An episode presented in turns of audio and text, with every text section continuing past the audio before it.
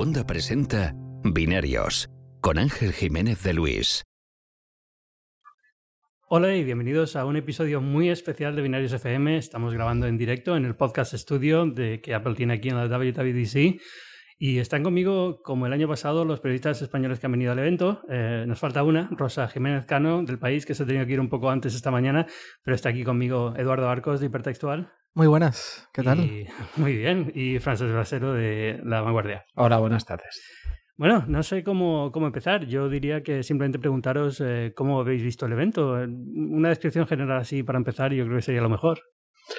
Bueno, pues eh, en principio es un evento que sorprendía bastante porque todos esperábamos que hubiera algo de eh, hardware, aunque enseguida nos dimos cuenta, nos, nos, lo dejaron muy claro que no, que solo iba a haber software. Em, nos hemos acostumbrado bastante en los últimos años a siempre tener algún gadget, algún, eh, algún objeto físico del que hablar.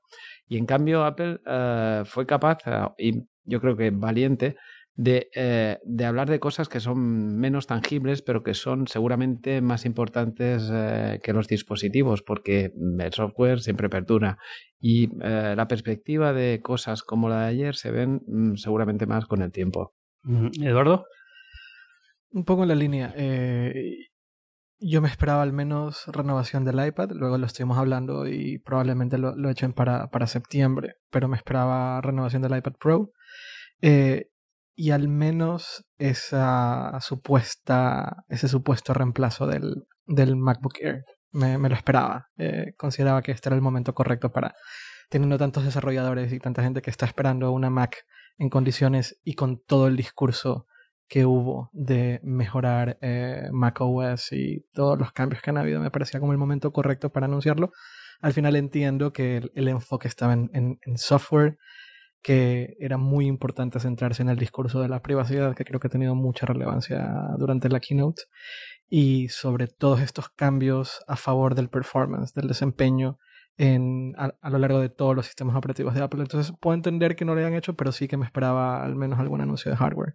Sí, yo, yo vine también con la idea de, bueno, me hice un truco mental que fue eh, públicamente pensar que no venía nada de, de, hardware, pero internamente pensar que sí iba a haber algo, porque entre otras cosas estoy esperando para comprarme un nuevo MacBook y era como, si lo presentan ya me hacen un favor enorme.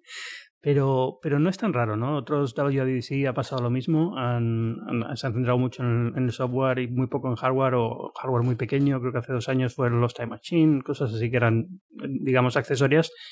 Lo que sí es verdad es que eran años en los que Apple lanzaba más cosas a principios de año. Estamos en un año en el que no ha lanzado nada más que el iPad, el, iPad en marzo eh, y el resto del tiempo no hemos visto ningún solo producto nuevo, ¿no?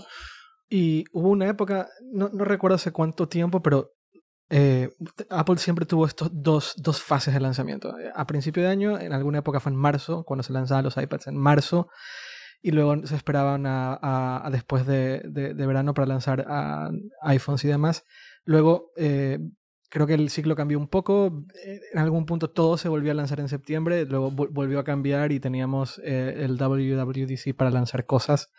Y parece que nuevamente vuelve a cambiar el ciclo y tendremos todas las novedades de golpe en septiembre. Fijaos en una cosa que mm, no hay ninguna compañía más en el mundo que pueda hacer una presentación como la que hizo Apple ayer.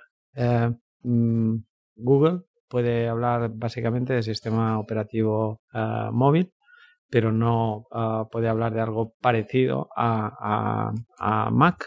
Em, Microsoft puede hablar de un sistema operativo para ordenadores, pero no tiene tampoco ahora uno para móviles. Es decir, y Apple tiene todo un ecosistema de, sistemas operativos, baja la redundancia, que puede utilizar absolutamente en, en, un montón de dispositivos. Al final, todos esos dispositivos más servicios eh, son las cosas que enriquecen a, a, esta compañía, vamos. Sí, vamos a ser sinceros, fueron dos horas de conferencia a pesar de no haber hardware. Se habló muchísimo de muchísimas cosas y al final, bueno, pues eh, si hubieran metido hardware además de todo esto, hubiera sido realmente un matador, ¿no? no. Claro, ahí es donde, donde, donde veo la, la razón fundamental. Si querían realmente enfocarse en mandar un mensaje muy, muy claro. Y creo que el mensaje ha sido contundente. Por un lado, queremos mejorar el desempeño de toda nuestra línea, lo, lo, viejo y lo nuevo. Queremos que todo funcione mejor.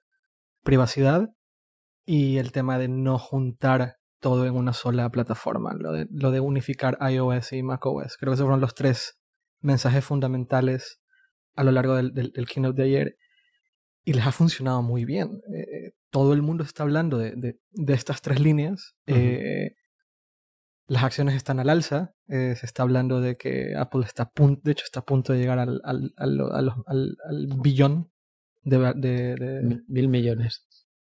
El billion, ¿no? No, no, no. Eh, trillion. Billion. Ah, trillion, trillion, Está, perdón. está a punto de llegar De al trillion, que será el billón. Vale. eh, pero toda la el ciclo de noticias sí que se ha centrado en, en estos tres puntos. Es probable que si hubiesen lanzamientos de hardware, pues se hubiese devaluado un poco alguno de esos tres mensajes que creo que son muy importantes de cara al futuro de la empresa. Eh, y, y es, y yo creo que eso es, es- Hay que entender el valor que tiene el lanzar un sistema operativo que va a hacer que iPhones de hace del 2014, del 2015 van a empezar a funcionar mucho mejor. Eh, que es un, un motivo para no renovar eh, teléfonos. Y eso es un mensaje muy fuerte eh, de, parte de una compañía tecnológica que vive de la renovación de dispositivos. Entonces creo que tiene sentido que al final no hayan lanzado hardware para no devaluar esos, esos mensajes que son súper importantes en mi opinión. Ese es un tema muy interesante porque es verdad que, bueno, me lo ha preguntado mucha gente, ¿no? ¿Qué pasa, qué pasa eh, por la mente de Apple cuando lanza un producto que como es iOS 12 que va a, afectar a sus ventas de iPhone, ¿no? Porque mucha gente que está pensando en renovar un teléfono a lo mejor descubre que con iOS 12 le va un poco incluso mejor de lo que le iba al anterior. Mi opinión es que hay un mercado enorme de segunda mano que probablemente sea el que se va a beneficiar. Es decir, este tipo de sistemas operativos lo que hacen es expandir la base de usuarios por la parte de abajo. Apple no tiene teléfonos muy baratos, pero sí tiene un gran mercado de segunda mano que no tiene nadie más. ¿no? El teléfono que le das al- a, tu hijo, a tu pareja o que acabas vendiendo en Wallapop o lo que sea. Y, y con este tipo de, actualizaciones sí que consiguen que ese mercado crezca más y no, no se pierda. También creo que tendrá algún tipo de, de- impacto en, en gente que está usando Android. Es decir, eh, tienes un Android, tiene, pasan dos, tres años, tu teléfono ya es inservible. El mensaje es, hey, aquí hay una alternativa, es un poco más cara tal vez, pero vas a tener cinco o seis años de producto funcional. Eh, y por ahí tal vez haya ah, impacto positivo para la empresa. Mm. Estamos hablando de que llegan al iPhone 5S. Al 5S que se lanzó en 2013. Sí, 2013, sí. 2013, sí. Ujú. Bueno, al mismo tiempo ha presentado WatchOS que deja atrás al, al primer Watch. Que, Al bueno, pero cero, bueno, sí. se entiende que era un, era un Watch, quitando los que se compraron los de 10.000 dólares, que tampoco era, se sabía que tarde o temprano se iba a abandonar. ¿no? De acuerdo. Va- Vamos a ir por, por partes. Yo creo que eh, lo, lo que toca es seguir un poco el guion de la conferencia inaugural y hablar de primero de iOS. Ah, ¿Qué os ha parecido iOS 12? Eh, yo lo he estado probando en el iPhone X, pero pero en 10. el iPhone 10. es casi, casi un, un pecado decirlo aquí, ¿no? Sí. Eh, pero no sé, eh, incluso aunque no lo tengáis en el iPhone vuestro, ¿qué os ha parecido lo, lo que han presentado y lo que han lanzado? No, la verdad es que em, da la sensación de que tenemos en definitiva un sistema operativo mucho más estable, con más ah, funciones pensadas a raíz, sobre todo, de haber escuchado, creo, muchas de las críticas que se han ido haciendo en los últimos años o de las carencias que, que ha ido teniendo iOS 11 o, o- o- o que hemos arrastrado de versiones anteriores de iOS. Y mm, eh, la verdad es que eh, pinta bastante bien con algunas de las, eh, de las características que, que hemos ido anunciando. Eduardo. Eh, bueno, depende. Eh, por un lado, mm, yo lo instalé en, el, en, en- en mi iPhone. Eh, es, es más rápido. Es muy loco como un- una beta ya va más rápido que iOS eh, 11. Em, yo tengo un conflicto severo con el tema de, de, la, de las supuestas ayudas para usar menos el teléfono. A mí no me gusta que la multinacional de Silicon Valley me trate como un niño.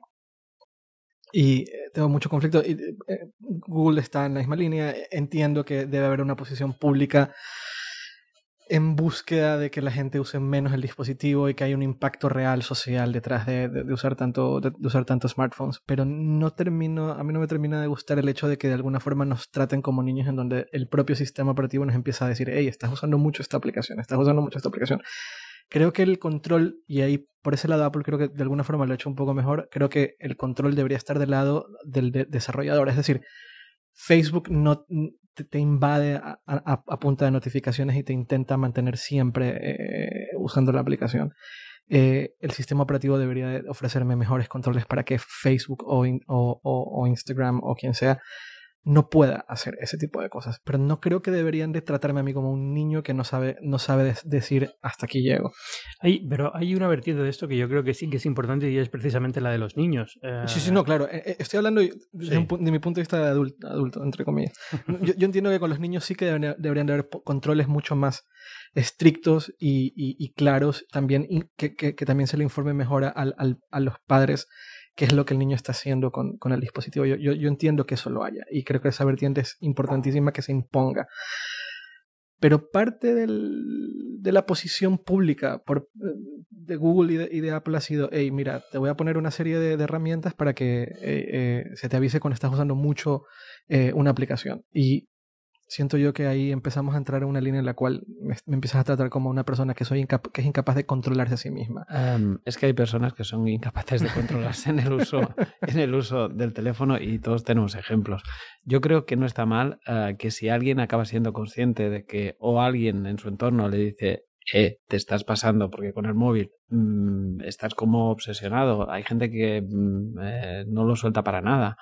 Mm, pues bueno, que haya la posibilidad de que uno sea consciente y utilice esa aplicación para marcarse límites o simplemente para saber en qué momento a partir de aquí deberías empezar a pensar que, ya no estás haciendo lo normal. Bueno, no, no, está mal, ¿eh? mientras sean completamente opcionales y los puedas quitar o no, no te afecten, pues qué más da, ¿no? Eh, lo único que sí que he visto es que algunos por defecto se activan. Yo tengo por la noche el Do Not Disturb a partir de cierta hora de la noche, cuando voy a la cama, y esta, esta noche me he despertado, he cogido el teléfono y pues no, me deja ver las notificaciones porque estaba activo. Pero por ejemplo, eso a mí, a me... Eh, eso me, me, causa conflicto. Por otro lado, sí que me gusta la opción de si el, el teléfono de tal a tal hora no, vas, no va, no va a, a, a, saltarte la notificación como tal, por mucho que lo mires.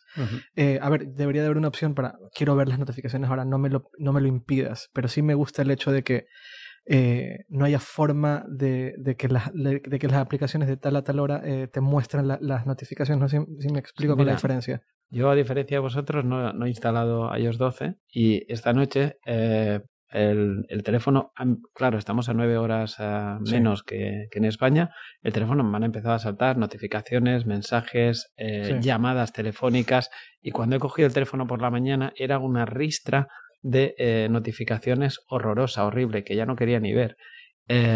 si en ese momento he pensado, ojalá tuviera ya iOS 12, porque todo esto me lo habría ahorrado. Sí, aunque solo sea por la agrupación de notificaciones, ya es un salto adelante, ¿no? Yo creo que la agrupación de notificaciones era algo que estaba pidiendo todo el mundo desde hace tiempo. Totalmente, y, totalmente. Eh, iOS 12 yo creo que una cosa interesante es que lo más, los detalles pequeños del sistema operativo es posiblemente lo que más le vaya a gustar a la gente. Eh, esto de la agrupación de notificaciones, que CarPlay permite usar Google Maps o Waze en, como mapa de, de, CarPlay. Yo creo que son, son pequeños puntos de fricción que había que se van a eliminar con, con iOS 12 cuando llegue en, en otoño. Entonces, eh, de cara al público van a ver que el teléfono no cambia mucho, se hace más rápido, se hace más eh, eficiente y algunas cosas que le molestaban ya no están ahí. O sea, yo creo que va a ser un éxito en ese sentido. No, no, y, yo creo que el, el, el, el hecho... yo me pongo a pensar en una persona que tal vez no tiene eh, una posición económica alta y compró con mucho esfuerzo un iPhone 6S, por decirlo, hace unos años. El valor de que con una actualización ese teléfono funciona mejor mm. para esa persona es, eh, es, una diferencia muy, muy grande. Y ahí es donde yo veo eh, la parte, y ahí es donde veo que Apple se va a ganar a muchísima gente de nuevo eh, en de verdad ofrecerle un valor tangible que no tiene, donde no hay fricción, porque simplemente tuvo que actualizar el teléfono, no tenía que comprarse otro, no tenía que abrirlo para ponerle otra cosa, simplemente actualizó el teléfono y el teléfono ahora va mejor. Ahí yo veo mucho valor para mucha gente que tal vez, eh, o gente muy joven, que un, estudiante que tal vez no puede ir, renovando un teléfono cada dos años, o una persona que está en, en, en algún, no sé, en una situación, una persona que está en una situación económica, no, no la mejor situación económica, yo ahí veo muchísimo valor, mucho valor de cara eh, que va más allá de características, de que le han puesto, de que le han quitado. Es el simple hecho que mi teléfono funciona mucho mejor. Yo creo que ahí tiene mucho valor. Eh, vamos con lo importante del nuevo sistema operativo, Sí. los Mimojis. Es ¿Qué, súper importante. sí, claro, claro. sí. ¿Qué os ha parecido? A ver, ¿cuándo fue la última vez que usaste los emojis eh, con iOS? Los animojis, pues. Los eh, animojis, perdón. Pues de vez en cuando, pero muy poquito, porque como dependen de. mm, Básicamente de iMessage messages, y, sí. y la gente no usa iMessage en España. Eh, cuando me he vuelto a España he pasado a WhatsApp, como todo el mundo, eh, pero, Sí. pero en, en Estados Unidos, por ejemplo, se usará más. Pero yo creo que es algo que tienen que seguir haciendo, porque conforme este tipo de técnicas vayan llegando a más teléfonos, ahora mismo tienes que tener un iPhone 10. claro. Um, pero cuando este año el iPhone 10 sea más barato y el iPhone que llegue este año, el, 10, el X2 o como le va a llamar, el 11 o lo que sea, eh, um, ya permite hacerlo también. Y a lo mejor si sacan un S2 con, con FaceTime, eh, con ah, Face ID, Face ID. también permite hacerlo, pues ya empiezas a tener una masa crítica de gente que lo va a usar. Ahora que lo han ampliado y le han dado algunos eh, cambios interesantes, esto de poder usar filtros, de que automáticamente te, te mantiene la imagen real pero te cambia la cara por el, por el animoji, ¿Sigue, ¿Sigue dependiendo de messages? sigue dependiendo de Message o de FaceTime. Puedes usarlo en FaceTime también. Sí, es verdad. Y, y bueno, es sí, no es lo ideal eh, y siempre estoy deseando que saquen una aplicación independiente para estas cosas. O que sea parte del teclado. Es decir, si yo estoy es. en WhatsApp, que pueda tirar el, un, un GIF o un video corto con, con mi Animoji, independientemente de la aplicación, sería, sería lo ideal. Sí, es un poco raro que no lo hagan porque yo creo que la gente lo usaría más de esa forma y a la gente que tiene WhatsApp dirían, oye, ¿por qué no puedo tener esto? Ah, porque no tengo un iPhone, Exacto, me compro un iPhone. exactamente.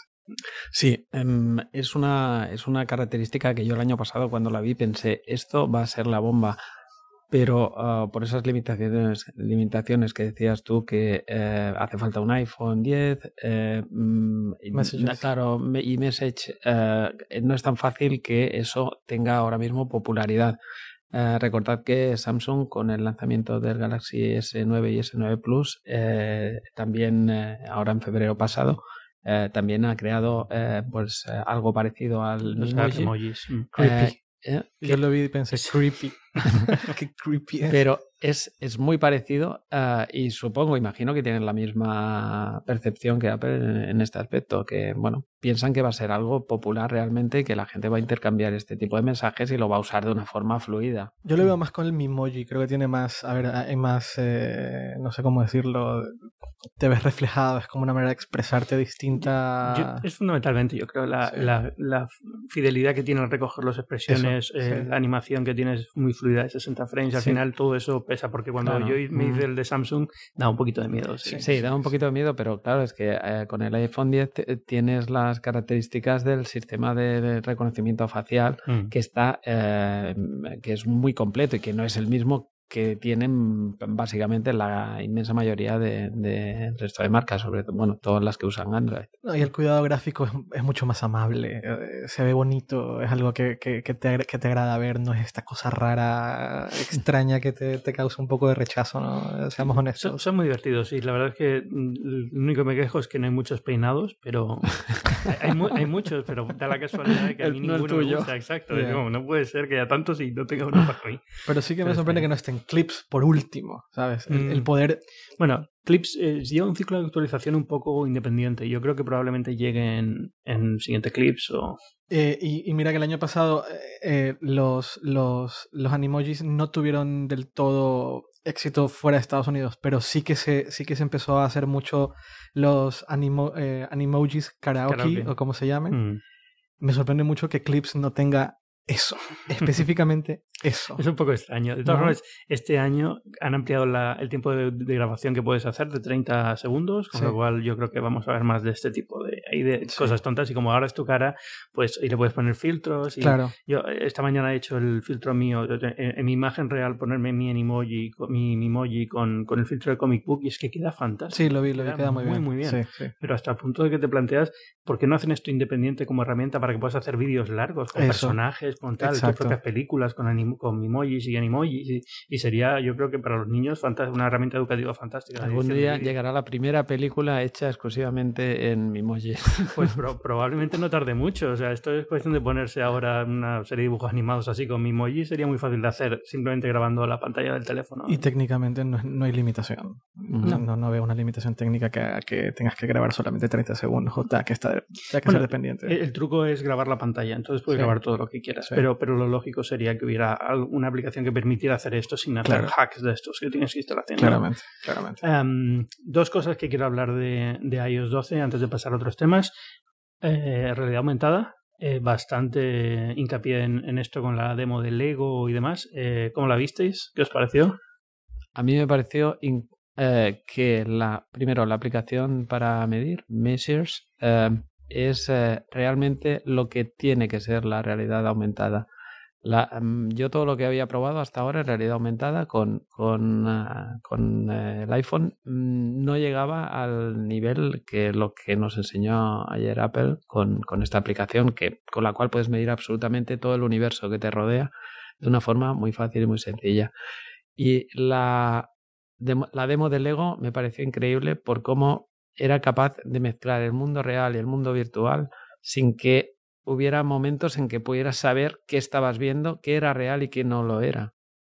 Eso me sorprendió muchísimo, porque es verdad que en algún momento ya no sabía qué edificio era de Lego y qué Claro, edificio era es que, Lego. es que esa, ese es el mérito, porque movían, movían el iPad de un lado para otro Y la iluminación y era la iluminación era exactamente la misma y el, el- el tono, los brillos, las sombras, am, es eso lo que tiene que ser un día la realidad aumentada, ¿no? Yo aquí lo que veo es que realmente lo que hace falta son unas gafas, porque tampoco Exacto. los niños van a estar con el iPad en la mano. todo 10 el minutos tiempo, más diez tarde del iPad te quieres matar. Eso es- no sé quién lo dijo, es como Apple en Twitter lo leí.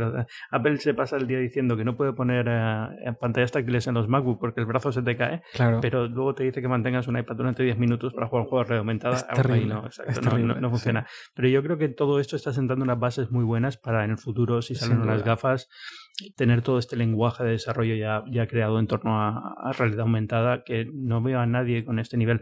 Ah, Google retocó Google- un poco su Google herramienta, mejorado- eh, ha mejorado ¿eh? bastante este año, pero, pero yo creo que Apple está eh, solamente con lo de la, la persistencia de, do- de objetos virtuales entre dos personas que están jugando al mismo tiempo a lo mismo, viendo el mismo objeto, o, o- o que ahora se, se pueden eh, fijar objetos a objetos que se mueven, a una Sí. hoja de papel y demás. Sí. Todo eso es completamente Es eh, años luz de, de otras cosas. A ver, hay que quitar al camarógrafo, en definitiva. Que ahora mismo para hacer juegos de realidad, virtual o de realidad aumentada necesitas, necesitas tener un camarógrafo o ser el camarógrafo, literalmente. O sea, tener un iPad en la mano, moviéndote físicamente. Eh, diez minutos más tarde no puedes más. Eh, yo no veo a un niño con un iPad en la mano más de cinco minutos y desesperándose. Creo que hay un, un factor wow, ¿no? Ahí eh, clave con, el, con, el, con el- la realidad aumentada que eh, de cara a la demo tiene mucho valor. puede sentar bases para que haya mucho desarrollo, pero mientras no tengamos un dispositivo que quite esa, esa sensación de, tener que cargar un, un, un iPad 10 minutos o un, objeto pesado más de 10 minutos, eh, no veo que esto avance mucho más. Y, y, con, y con los visores pasa un poco lo mismo. Ahora, ahora mismo ponerte un visor, el de Sony, por ejemplo, o el, los Oculus, es, terrible. Es, conectar cables, es, es una cosa pesada que te cansa tenerla en la cabeza durante un tiempo. Hay que buscar, ah, supongo que la tecnología tiene que llegar hasta allá, ¿no? Eh, por último, me sorprendió no ver una referencia más clara a Siri como servicio que mejora y por dónde mejora y cómo se va a mejorar en el futuro. Pero sí que hicieron esto de shortcuts que yo creo que nadie se lo veía venir y es bastante increíble y yo creo que va a cambiar bastante cómo la gente usa Siri. Si conseguimos que, que, que la gente más técnicamente avanzada cree recetas fáciles para usar y demás. ¿no? Es, es- básicamente es lo mismo que usaban Workflow. eh, Es lo que compraron, exacto, ¿no? Compraron Workflow. Sí. Workflow es para crear acciones automáticas como Automator en MacOS, pero Sí. para, para iOS. Y esto lo que han hecho es simplemente añadir la capa de que el que, que inicia la, el- la receta sea una voz en vez de ser tú pulsando un botón. Así es, Mm. sí.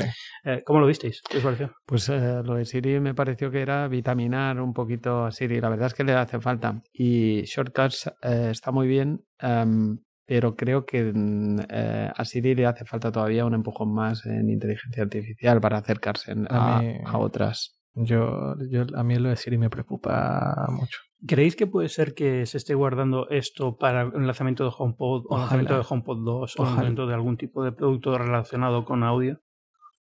Porque es raro, es raro que no se haya hecho nada en toda la conferencia. Porque evidentemente hace un año que se cambió de manos, pasó a responsabilidad de Craig Federighi em, y no hemos sabido nada de que, en qué sentido está evolucionando. No, no, no. Y eh, a ver, el, lanzamiento del HomePod era una muy buena oportunidad para demostrar nuevas características y nuevas funciones con Siri. No llegó. El Developers Conference era una muy buena oportunidad para mostrar cómo Siri desde un punto de vista de software puede mejorar. No ocurrió. No sé si septiembre será el momento correcto para mostrar cómo Siri va a funcionar mucho mejor y va de alguna forma a poder competir contra Google y contra Amazon. Eh, pero si no ocurre en septiembre, ¿qué, qué significa? No, es, eh, hay, hay, un problema, hay un problema grande en, en, en, términos de competencia. Sí, de todas formas, yo soy muy, muy optimista con Shortcuts y yo creo que esto va a cambiar la percepción de mucha gente de lo que puedo hacer con Siri que ahora parece extraño, pero cuando tú le puedes entrenar para que haga las cosas que tú quieres cuando dices tu comando de voz, yo creo que mucha gente se va a dar cuenta de que hay cosas que puede hacer que no sabía que se podían hacer. Eso, eso estoy de acuerdo, pero creo que hay un proceso, hay una curva de aprendizaje relativamente alta. Eso sí. Que para personas no técnicas eh, significa el, ah, qué pereza, y dejo esto a un lado. Eh, o no, eh, ahí es donde yo veo el reto. ¿Cómo hacemos, cómo, cómo Apple va a lograr que Siri se convierta útil haciendo, al final yo tengo que trabajar para que Siri sea útil y en teoría un asistente de voz no debería, mm. no debería funcionar así. Ahí es donde yo veo el problema. Sí, yo creo que ahí lo, inteligente es haber copiado el modelo de workflow de la receta que puedes compartir con otras personas, con lo cual, bueno, eso por lo menos ayuda, para ciertas recetas va a ayudar mucho. Lo que va a ayudar es que, sobre todo, que mucha gente que de, de repente no utiliza, no utiliza Siri más que para cosas eh, como eh, programar una alarma y cosas por el estilo, porque es una, una fórmula de hacer eh, esa tarea de forma muy sencilla. la gente sí que va a descubrir que puede utilizar Siri para muchas más cosas y Siri va a ser más usada a partir de shortcuts, seguro. A ver, ahora mismo no puedo poner dos alarmas en Siri. Bueno, sí, ni dos timers, es muy raro. hay, muchas limitaciones muy tontas que podrían haberse solucionado en, este, en esta conferencia y no se han solucionado. Es lo, realmente sorprende porque era el, escenario perfecto, salvo que vayan a hacer un evento de Siri más adelante o de HomePod con Siri más adelante. ¿Y el Siri Shortcuts va a estar para, para el HomePod, sabes? Han dicho que sí. Vale, eso está bien. Poder... Lo tienes que crear en el iPad o en el iPhone. Sí, o sea, poder, poder entrar a, una habitación, entrar a, a, tu, a tu piso y decir, gritar tres cosas a Siri y que Siri lo haga. Exacto. Eso está bien. Pero hay mucho trabajo por hacer ahí. Eh, el hecho de que yo no le pueda decir a Siri que, que, me pasó de manera absolutamente natural. En algún momento estaba sentado yo en el, en el, en el sofá y dije, hey Siri, ponme esta serie. ok, se ha encendido Siri.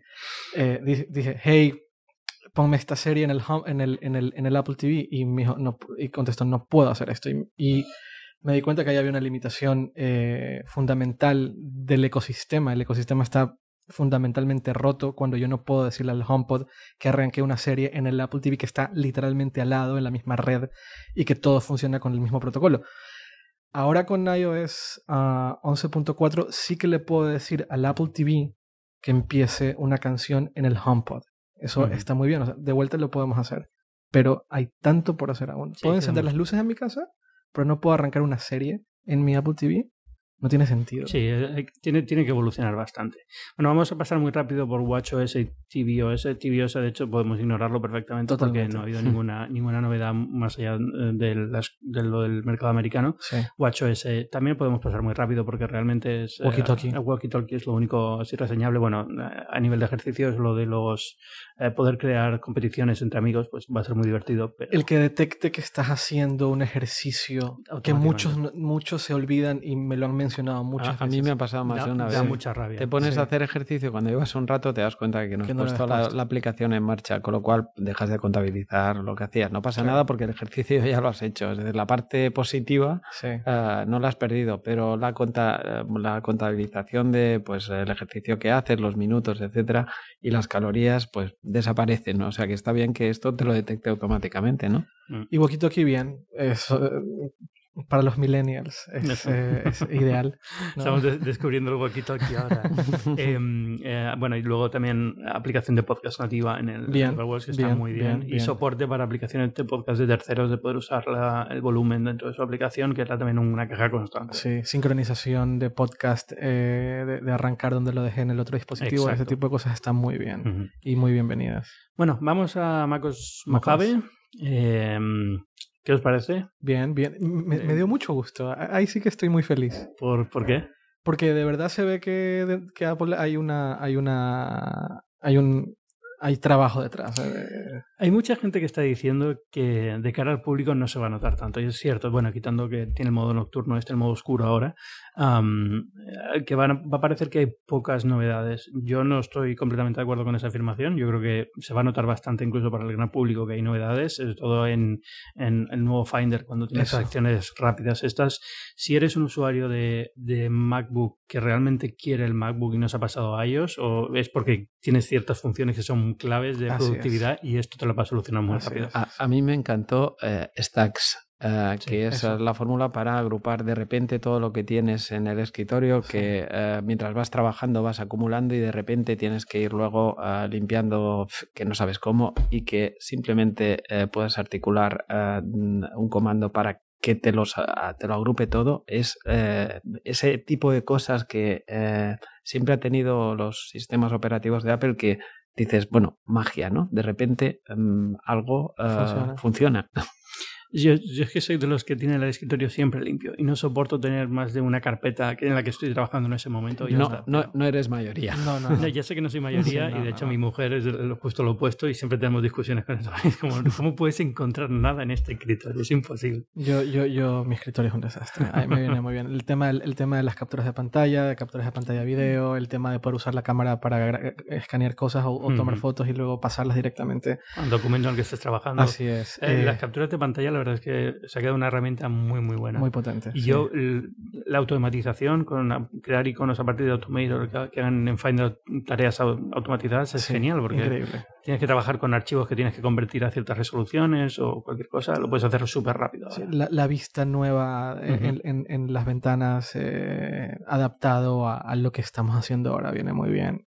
Eh, y el tema de, de- de- de integrar aplicaciones de iOS en, en, en macOS, eh, sé que va a ser muy polémico, pero creo que va a ser muy bienvenido porque va a ahorrar mucho trabajo Sí, a mucha gente. quería reservar eso un Sí. momentito. No sé si tenéis algo más que decir del modo oscuro. eh, No, está muy bien, está, está muy bonito, es muy lindo y yo creo que vendrá muy bien para muchos. eh, Sí. sí, sí, sí, no, no, no, no más que eso. Mm. Ah, yo, yo, no, yo nunca le entendí. ah, ah, Mucha gente es como muy pasional con el tema de lo- los modos oscuros. eh. Sí, pero es, es la gente que se dedica a trabajar con la imagen, fotógrafos, eh, infográficos. O sea, ¿Recuerdas cuando pusieron modo oscuro en, en Twitter? Que todo el mundo hablaba Sí. del tema, era como, bueno, ok, vale, muy bien. Hombre, si tienes, si estás acostumbrado a tener una pantalla que no tiene casi eh, iluminación y Sí. tienes una aplicación que de repente es blanco, Sí, es, es bastante duro.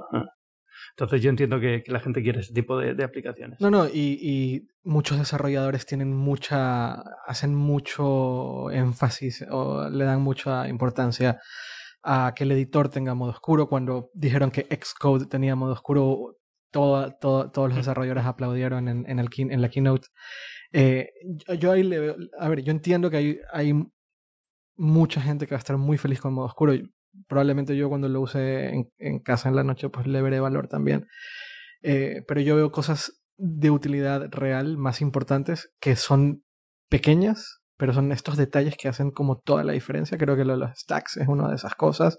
Creo que una herramienta que hemos usado toda la vida tantas veces, que es el- la, la captura de pantalla, que por ejemplo en iOS el nuevo sistema de captura de pantalla ha cambiado mucho en mi, en mi workflow, sobre todo en el iPad.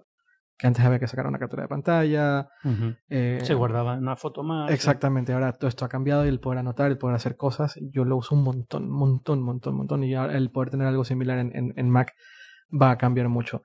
Eh, pero el modo, el modo oscuro, pues bien, o sea, está, está bien. Sí, hay mucho más que hablar. Sí, ¿no? sí.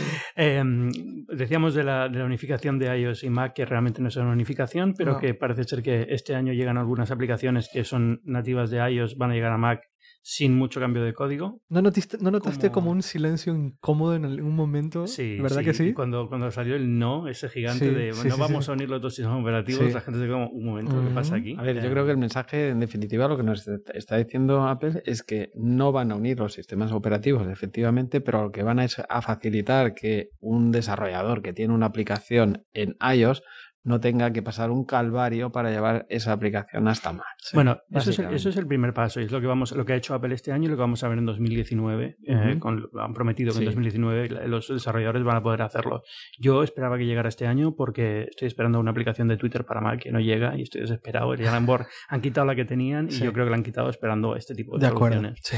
Eh, pero yo creo que no es cierto. Es decir, eso es cierto, sí, vale, de acuerdo, pero el, el plan de Apple a largo plazo es, es diferente. Es yo creo cuando ya empiezan a unirse las piezas de los Mac con el procesador ARM y Mm. demás y cambiarlo, porque dentro del código que están los desarrolladores mirando esta semana hay muchas pistas de que esto va a más, que ¿Sí? esto no es, eh, sí. ¿Cómo qué? Eh, Un ejemplo. Bueno, el proyecto Marzipan, este que se Sí, ha hablado, ¿no? De sí. Marzipan, eh, pues hay varias referencias dentro del código a cómo va a implementarse y en, en principio eh, todo apunta a que la idea es que más adelante pues eh, la, la unión sea más profunda entre, Sí. los, dos, entre los dos sistemas Pero operativos. es algo muy se- complicado. ¿eh? Sí, bueno, nunca serán realmente. Siempre habrá dos formas de interactuar, ¿no? Por, simplemente por ergonomía, como decía Craig Federighi. Pero, pero bueno, es- todos sabemos que Apple es muy dada decir que las cosas no son de una no, forma no. hasta que dejan de serlo. De acuerdo. sí. Entonces, como nunca pondremos vídeo en un iPod y después el iPod en vídeo, el Así iPod es, foto. es verdad. Y Sí. entonces, pues, esto siempre puede cambiar, ¿no? Eh, a mí me, me, me resulta interesante ver un poco cómo hay estas dos líneas de opinión. Por un lado, había gente que opinaba que el Project Marzipan era, era, un, era un Frankenstein, ¿no? Como vamos a hacer esta cosa que no tiene ni pies ni cabeza, pero para que la gente pueda poner aplicaciones de iOS eh, funcionando en, macOS. Y por otro lado está la línea de gente que dice, oye, mira, vas a tener una manera simple de crear aplicaciones nativas y no, vas, a, no vas a tener que recurrir a herramientas que todo el mundo está, y aquí me voy a poner un poco técnico, pero muchas de las aplicaciones que usamos el día de hoy son básicamente eh, versiones web encapsuladas en una aplicación. Slack eh, es un ejemplo de ello, pero sí, eso hay que ya. Spotify es otro Mm. ejemplo de ello. Spotify es una versión web encapsulada en una aplicación. Con eso que con esa aplicación, con esa herramienta que es Electron, que es terrible Electron. para la memoria del teléfono, es- de la memoria del ordenador, el, de la batería. sí. Así es, y que también tiene una serie de, de, cuestiona- de cuestiones de seguridad que Mm. no puedes controlar al ser una versión web. En teoría esto le daría una opción mucho más nativa, por decirlo de alguna forma simple, de crear una aplicación sin recurrir a herramientas que son básicamente web views de, de aplicaciones. Eh, eh, yo, yo por ahí lo veo muy positivo, muy, muy positivo. Eh, no sé hasta qué punto habrá una verdadera migración de muchos desarrolladores, cosas como lo que dice Twitter, de, de poder tener una aplicación nativa de Mac. Basada en la aplicación nativa de iOS. Bueno, eso- yo creo que esto hay que mirarlo como un proceso que empieza a andar ahora, pero es un proceso a varios años, no va a ser una cosa que pase el año que viene de golpe para todo el mundo. No, claramente. y habrá errores por el camino y cosas para mejorar y pasos que dar adelante, pero, pero yo creo que la sensación que me ha quedado después de WWDC es que los a mí ya personalmente no yo, porque al fin y al cabo quién soy yo, ¿no? Esto es una conferencia para desarrolladores, yo soy un periodista, Ah, pero los desarrolladores que he podido seguir aquí en, en la feria están encantados con lo que se han presentado,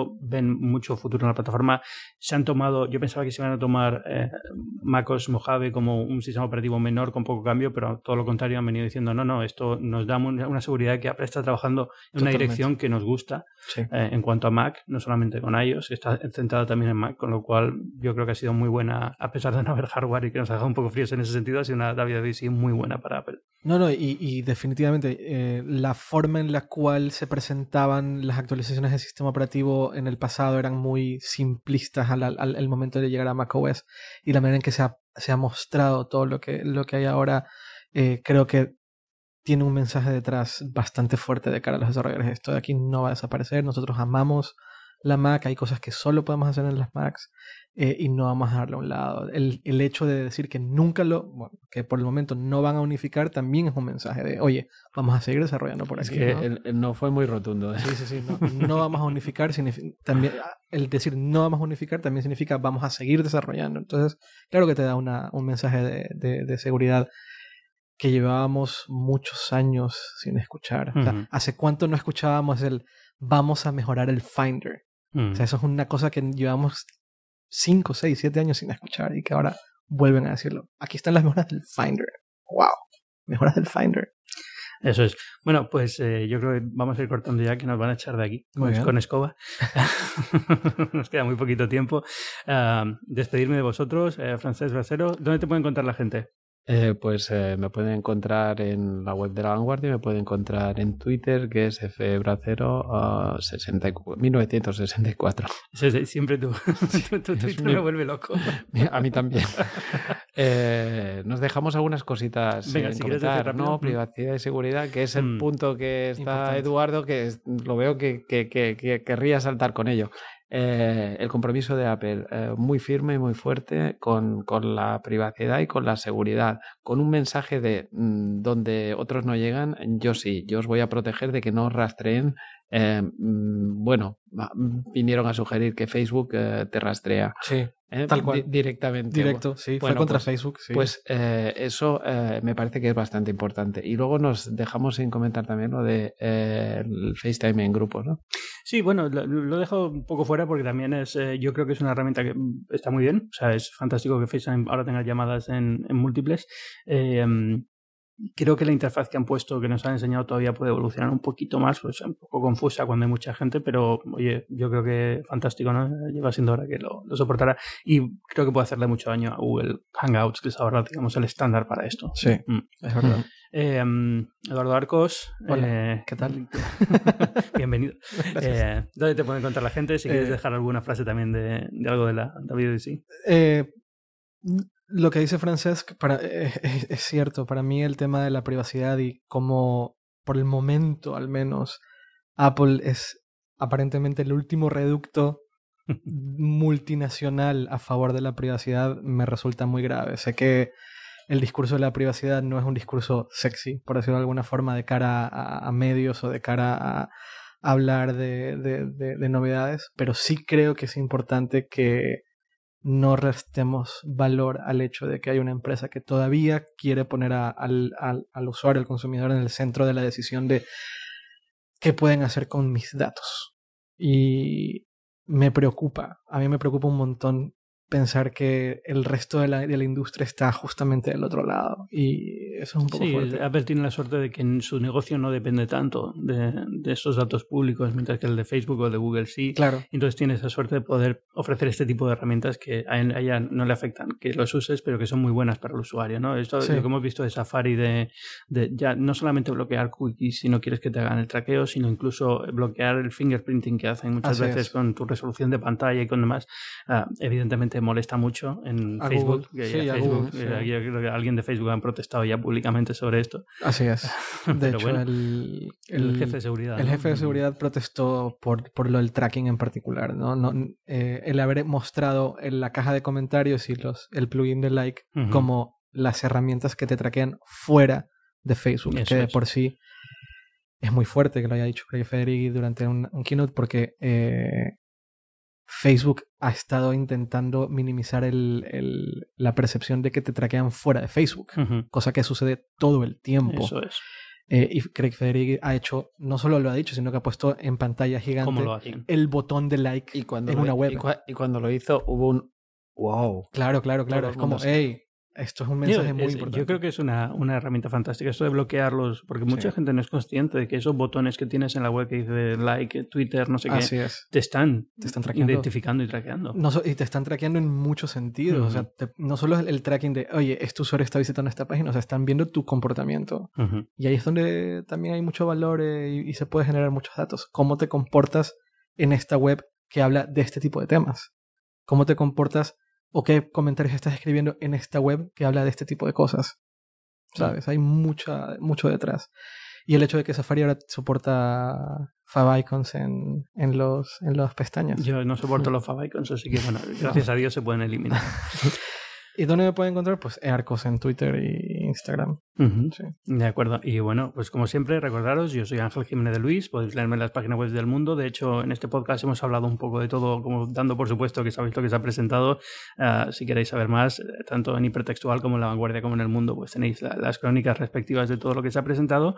Ah, yo soy Ángel Jiménez en Twitter y Binarios forma parte de Cuonda, que es una comunidad de podcasts independientes en español. Tenemos podcasts buenísimos. Estas semanas estamos lanzando uno que de verdad os recomiendo que escuchéis, que es Las tres muertes de mi, de mi padre, de Pablo Romero yo sé que aquí tengo a Eduardo que es fan absoluto. Muy fan, me encanta, me, me, me, me, gustó muchísimo.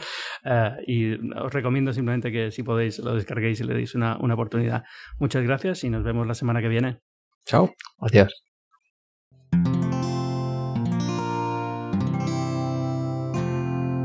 Puedes escuchar más capítulos de este podcast y de todos los que pertenecen a la comunidad Cuonda en cuonda.com.